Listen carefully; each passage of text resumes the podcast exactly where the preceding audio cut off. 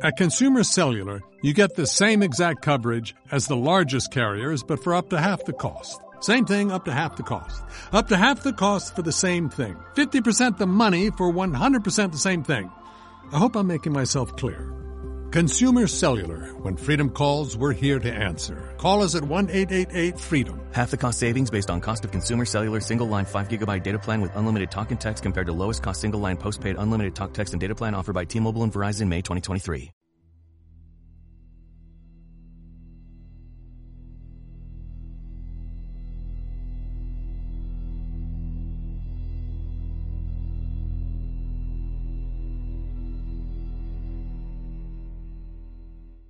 Yo, Jonás Sufurino, monje del monasterio del Brucken, declaro solemnemente, postrado de rodillas ante el firmamento estrellado, que he tenido tratos con todos los espíritus superiores de la corte infernal. Ellos me han mostrado este libro, escrito en pergamino inmaculado con hebreos caracteres. Yo expongo al orbe entero que lo que en este libro se contiene es verdad yo era un incrédulo, pero la evidencia me sacó de mi error. Aficionado desde niño al estudio de las ciencias, cuando llegué a la edad de hombre no había conocimientos que yo no hubiese profundizado, pero en el fondo de todos ellos se encontraba el vacío. Mi alma entonces se agitaba, sedienta por descubrir la suprema verdad secreta. Cuando profesé de monje en el monasterio de Brucken, Consecuentemente, con mis aficiones, solicité el cargo de bibliotecario y allí, en su vasta y antiquísima biblioteca, me asilé por completo, pasando los años en los más profundos y misteriosos estudios. Había allí innumerables volúmenes que trataban de las artes mágicas. La simple lectura de algunos de ellos me convenció de que allí se hallaba lo que buscaba. Yo me hacía las siguientes reflexiones. No hay duda de que existen los espíritus buenos y malos y que están en relación con los hombres. No hay duda tampoco de que estos espíritus pueden aparecérsenos, puesto que al mismo Hijo de Dios se apareció el diablo momentos antes de su muerte. No hay duda que dichos espíritus están dotados de una inteligencia soberana, puesto que la misma religión les da el poder de tentarnos, de inducirnos al bien o al mal. Luego, si por medio de la magia puede el hombre ponerse en relación con estos espíritus, ese hombre logrará alcanzar la suprema sabiduría.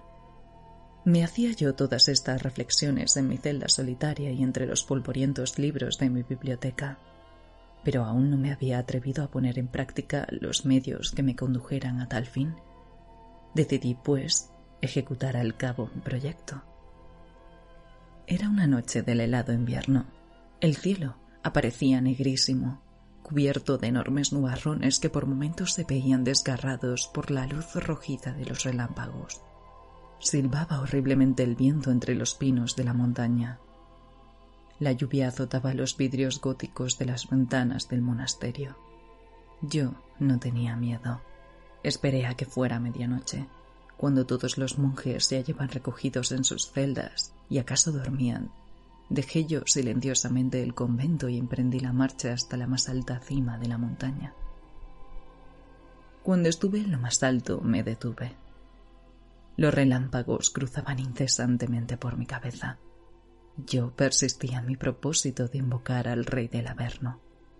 El huracán se estrellaba contra mi cuerpo y retorcía furiosamente mi hábito monacal. Pero yo, firme como una de las rocas que tenía bajo mis pies, ni me amedrentaba, ni vacilaba en mi empresa. Juzgué entonces llegado el momento de llamar al diablo. Si es verdad que existes, grité con voz tronante. Oh poderoso genio del Averno, preséntate ante mi vista. Y al punto, en medio de un relámpago formidable, se apareció el espíritu infernal que había yo invocado. ¿Qué me quieres? dijo. Quiero, le respondí sin inmutarme, entrar en relaciones contigo. Concedido, repuso. Vuélvete a tu celda. Allí me tendrás siempre que desees. Pues sé lo que quieres, te revelaré todos los secretos de este mundo y de los otros. te entregaré un libro que será como el catecismo de las ciencias secretas, catecismo que solo podrán comprender los iniciados. Y desapareció. Yo torné a mi monasterio. Volví a ver a mi grande y misterioso amigo siempre que me fue necesario. Él, en fin, me ha revelado el libro que dejo a la posterior, como la llave de oro que abre y cierra los supremos arcanos de la vida y de la naturaleza, completamente ignorados para los seres incrédulos y vulgares. Monasterio del Brucken, año de gracia 1001. Jonás Sufurino.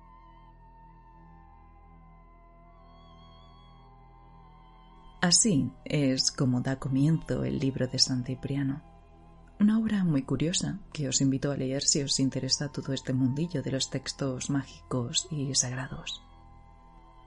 Fue a partir de aquí que empecé a leer más sobre los grimorios que tan en boca estuvieron durante buena parte de la Edad Media y que para muchos todavía hoy son fuentes de sabiduría arcana. Eso sí, después de tomar la perspectiva, creo que sobre ellos hay más sombra que luz. Pero en fin, Supongo que eso forma parte de su naturaleza mistérica. Así que si os apetece, pongamos un poco de luz en las tinieblas abriendo nuestro propio grimorio. Bienvenidos a las hojas secretas.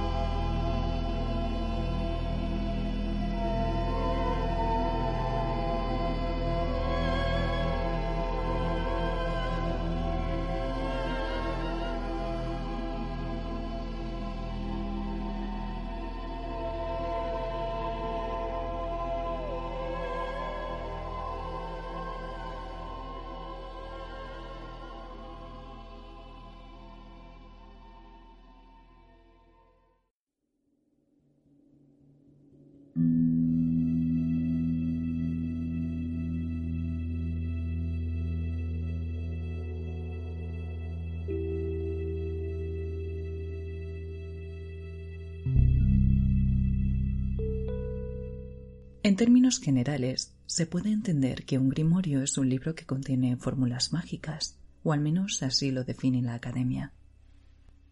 Y aunque estén rodeados de ese halo misterioso en lo que refiere a su naturaleza y origen, la verdad es que en España se tiene constancia de ellos desde bien antiguo. En 1256, Alfonso X el Sabio pidió que se tradujera un tratado de magia talismánica escrito en árabe conocido en España como la Meta del Sabio. Y aunque su versión castellana se perdió, sí que se conserva la traducción latina, que seguro que a más de uno sonará, el Liber Picatrix, toda una institución en los siglos XVI y XVII. Esto nos da una idea de que ya desde el siglo XIII parecía que los grimorios circulaban alegremente. Con la Inquisición vemos cómo el término grimorio se termina de institucionalizar, porque los agentes del Santo Oficio lo utilizan recurrentemente en sus autos. Aquí ya sí cobra ese cariz oscuro y hasta maligno, pues entendía que el libro proporcionaba al practicante herético toda suerte de fórmulas y medios necesarios para invocar a los demonios y, claro, ponerlos a su servicio. En realidad, la mayor parte de grimorios que se conservan datan de entre los siglos XVI al XIX, y los más antiguos no se remontan antes del siglo XIII. Todos ellos remiten a una tradición anterior. Hay, eso sí, una fórmula recuperada de un manuscrito del siglo XII que parece tener el honor de ser la primera invocación de los espíritus del mal conservada, albergada hoy en la Biblioteca Municipal de Reims, en Francia. El texto está muy fragmentado de forma que su lectura es difícil, pero sí se recupera un extracto que hablaba de un conjuro de los llamados diablos caídos del cielo. Este tipo de invocaciones a espíritus de fallecidos o de seres intermedios entre hombres y dioses era de hecho una práctica muy frecuente en la antigüedad. La teurgia, por ejemplo, iba muy en esa línea, se trataba de una práctica de ciertos círculos platónicos a partir del siglo II después de Cristo, que parecía acercar esa filosofía platónica a las prácticas rituales mágico-religiosas con el fin de acercar al filósofo a lo divino. Para ello se valían de las propiedades ocultas de las cosas y los entes intermediarios que las rigen. Y parece que el salto de esa antigüedad clásica a la Edad Media occidental viene de la mano de un texto fundamental, los misterios egipcios de Jámblico, que en buena medida parece ser inspirador de muchos textos que luego fueron calificados como grimorios. Pero es verdad que parece que Grimorio no hay solo uno, y que son muy variados tanto en sus orígenes, herencias e incluso contenido. Y es que en ellos se produce una mezcla muy heterogénea, desde términos y tablas astrológicas hasta invocaciones, por supuesto, pasando por recetas de pócimas, círculos mágicos, prácticas sanadoras, en fin, un batiburrillo de magia folclórica, magia ceremonial y magia natural. Es por eso que, como supondréis, la lista de grimorios es cuantiosa. Pero en esta ocasión en particular me gustaría centrarme en dos, que, por cierto, gozaron de un gran prestigio y difusión en España, la clavícula de Salomón y el ya mencionado libro de San Cipriano. La clavícula fue de hecho uno de los más copiados y difundidos de su época, tanto que grimorio y clavícula, literalmente llavecita en latín, se convirtieron en sinónimos. En él pueden adivinarse influencias griegas, babilónicas y egipcias y un marcado carácter astrológico. La clavícula era considerada la síntesis última de la práctica mágica. En este grimorio se supone que es donde mejor se recoge el resultado de la notoria, que no es otra cosa que alcanzar cierto estado de sabiduría no a través del estudio, sino con la práctica de la meditación, la oración o la contemplación, entre otras cosas. Se supone que el propio Salomón obtuvo sin esfuerzo alguno ese conocimiento, como se narra en la Biblia en el libro de los Reyes. Dice así, Concede pues a tu siervo un corazón prudente, para que sepa juzgar a tu pueblo y discernir entre lo bueno y lo malo. Porque ¿quién es capaz de juzgar a este pueblo tuyo tan considerable? Agradó al Señor que Salomón hiciera esta petición, por lo que dijo Dios, puesto que has pedido esto para ti y no una larga vida ni riquezas, ni la vida de tus enemigos, sino entendimiento para discernir lo que es equitativo, voy a concederte lo que pides. Te daré un corazón tan sabio e inteligente como no ha habido otro antes de ti, ni lo habrá después de ti. Y aunque la leyenda de Salomón como el rey sabio parte de los textos bíblicos, fueron los pueblos árabes los que perpetuaron la tradición hasta convertirlo en un mago prodigioso. Fueron ellos los que desarrollaron la leyenda del rey sabio y recogieron la memoria de su apostasía también mencionada en parte por la patrística. Según esta leyenda, las obras de Salomón fueron escondidas bajo su trono hasta que los demonios terminaran de construir su templo pero por desgracia todas ellas desaparecieron en un incendio, y de las llamas solo pudieron escapar el testamento y la clavícula. A la zaga de la clavícula surgieron otros volúmenes de similares características. Incluso algunos autores han señalado que a lo largo de la Edad Media se produjo una auténtica avalancha de este tipo de escritos pseudo-salomónicos. Esto da una idea de la relevancia, casi autoridad, de la que gozaba el nombre y la obra de Salomón, sobre todo en lo que refiere a ciertas prácticas mágicas. Las clavículas que se han conservado suelen ser manuscritas y en caso de ser impresas son de muy poca calidad. Las más antiguas datan de los siglos XVI y XVII. Claro que no es de extrañar que un libro de estas características fuera peligroso, sobre todo si recordamos esos famosos índices de libros prohibidos de la Inquisición. Los editores entonces no estaban muy por la labor, así que muchas de las copias que circularon por España venían de fuera, en especial de la zona de Francia. Pero más allá de eso, debemos mirar con ojos de mago esta realidad lo cierto es que los grimorios impresos carecían de todo valor práctico para el hechicero, ya que la tradición ordenaba que cada cual poseyera su propia clavícula, redactada de puño y letra. Aquí reside la idea del poder de la palabra como elemento mágico y también talismánico, incluso del lenguaje en sí mismo. Y aunque el libro fue quemado y perseguido, la realidad es que pervivió en el imaginario del pueblo con una gran consideración, y no será hasta pasado el tiempo que las obras más o menos satíricas de ciertos autores hicieran mella sobre la que en tiempos había sido una obra erudita.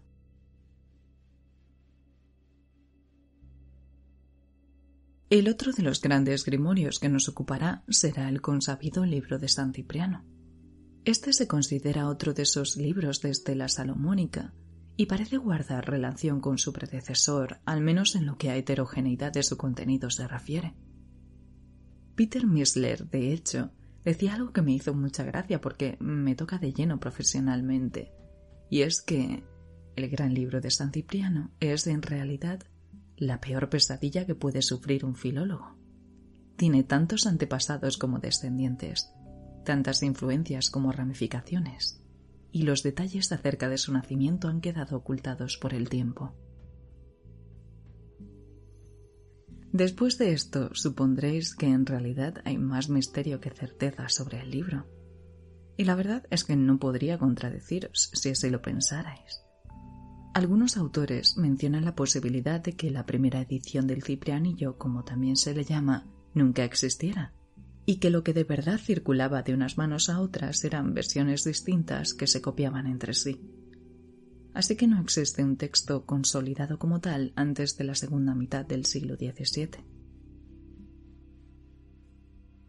La primera referencia que se encuentra del libro data de 1508 y aparece en la obra del abad Tritemius titulada Antipalus Maleficiorum. Pero una vez más, la polémica sobrevuela el asunto, y es que hay autores que piensan que sí existiría ya entonces una versión primera de este Ciprianillo que sería parte de la biblioteca del convento de Sponheim en el que Tritemius había sido abad antes de la redacción de su obra. Pero esto ya es mucho aventurar dado que no se conserva el catálogo de libros que allí habría. Otra posibilidad es que la fama de San Cipriano, alentada por los sabios de la época y más tarde por autores como Calderón de la Barca con su mágico maravilloso, alentaran la notoriedad de un libro que nadie había visto. En cualquier caso, se decía que el Grimorio tenía como objeto convertir en esclavos de la voluntad humana a los espíritus del infierno.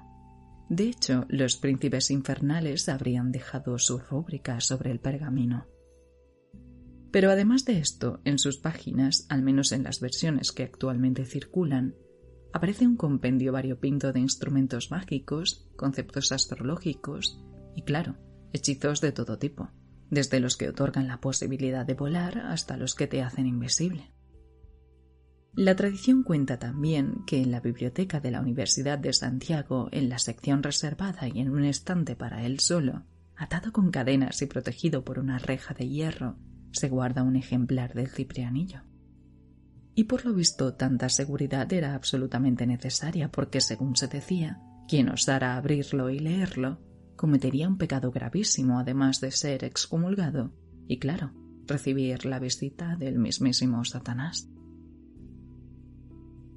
San Cipriano también tenía una leyenda que lo precedía como Salomón, y según se detalla en el propio libro fue un poderoso hechicero nacido en Antioquía según parece era capaz de subyugar a los espíritus infernales, así que prácticamente nada se les resistía. Y en esto que un joven llamado Aglaide se enamoró de una joven cristiana llamada Justina y la solicitó en matrimonio. Pero ella ya se había entregado a Jesucristo, de modo que al chico no le quedó otra que recurrir a las artes mágicas.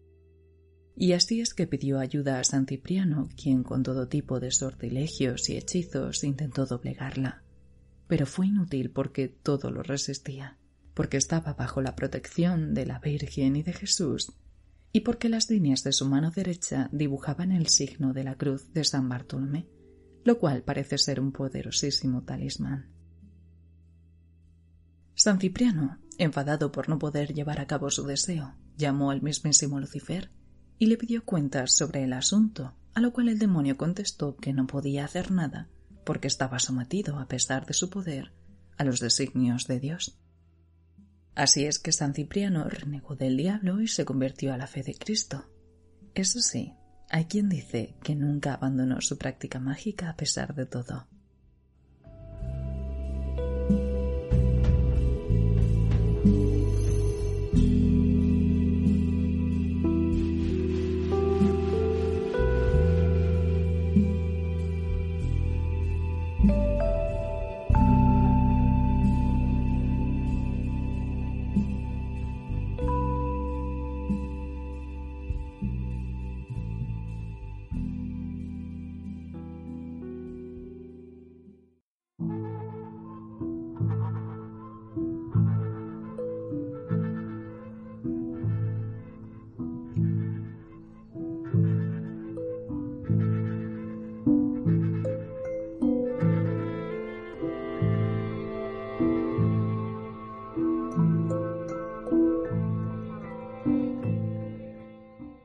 Versiones de estos libros podéis encontrar con facilidad en la red, así que os invito, si os he despertado la curiosidad, a echarles un vistazo. La experiencia es muy curiosa. Al final parece que los grimorios forman parte del acervo folclórico, y aunque es cierto que hay parte de verdad, las leyendas crecen y van de boca en boca, a veces desvirtuando la realidad de la que partieron. No obstante, tengan un origen legendario o sean fruto de la pluma de uno u otro escriba, lo cierto es que son parte de nuestra tradición y no está de más recordarlos. Por eso me gustaría cerrar con un pequeño fragmento de la clavícula que defiende la importancia de los textos sagrados como fuente de sabiduría trascendente, muy apropiado para la ocasión. Me gustaría también compartir con vosotros que he vuelto a Twitter después de una pequeña espantada de redes sociales. El nombre de la cuenta es arroba hojas barra bajas secretas, así que si queréis seguirme, por allí suelo estar disponible para lo que queráis. Ahora sí que sí, os dejo con las palabras mágicas. Un abrazo. Encontraréis el infinito en la materia, en el espacio, en el movimiento, en los astros que tachonan la bóveda celeste y en cuantas cosas pongáis vuestra atención o vuestra mirada. El hombre debe estar orgulloso de la exploración que realiza de los insondables espacios y de que gracias a su sagacidad se le hayan revelado muchos de los secretos de la naturaleza. Es preciso, sin embargo, guardarse de estudiar la moral contenida en los escritos ignorados de la multitud de los sistemas producidos por arrebatos de imaginación, por inquietudes de hombres exaltados con la idea de conseguir grande y rápida celebridad. Deben desterrarse todas las obras que tengan tal carácter y acoger tan solo las reputadas y admitidas en todos los pueblos, que son las que han de revelarnos los secretos del infinito, palabras mágicas que, por sí solas, abarcan una serie inalterable de maravillosos y desconocidos arcanos.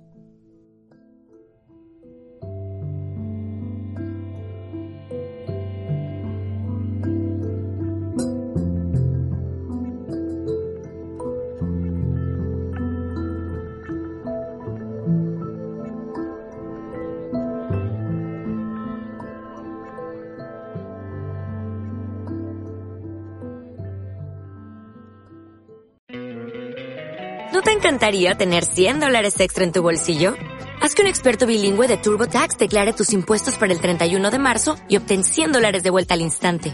Porque no importa cuáles hayan sido tus logros del año pasado, TurboTax hace que cuenten. Obtén 100 dólares de vuelta y tus impuestos con 100% de precisión. Solo con Intuit TurboTax. Debes declarar para el 31 de marzo. Crédito solo aplicable al costo de la presentación federal con TurboTax Full Service. Oferta sujeta a cambios o cancelación en cualquier momento.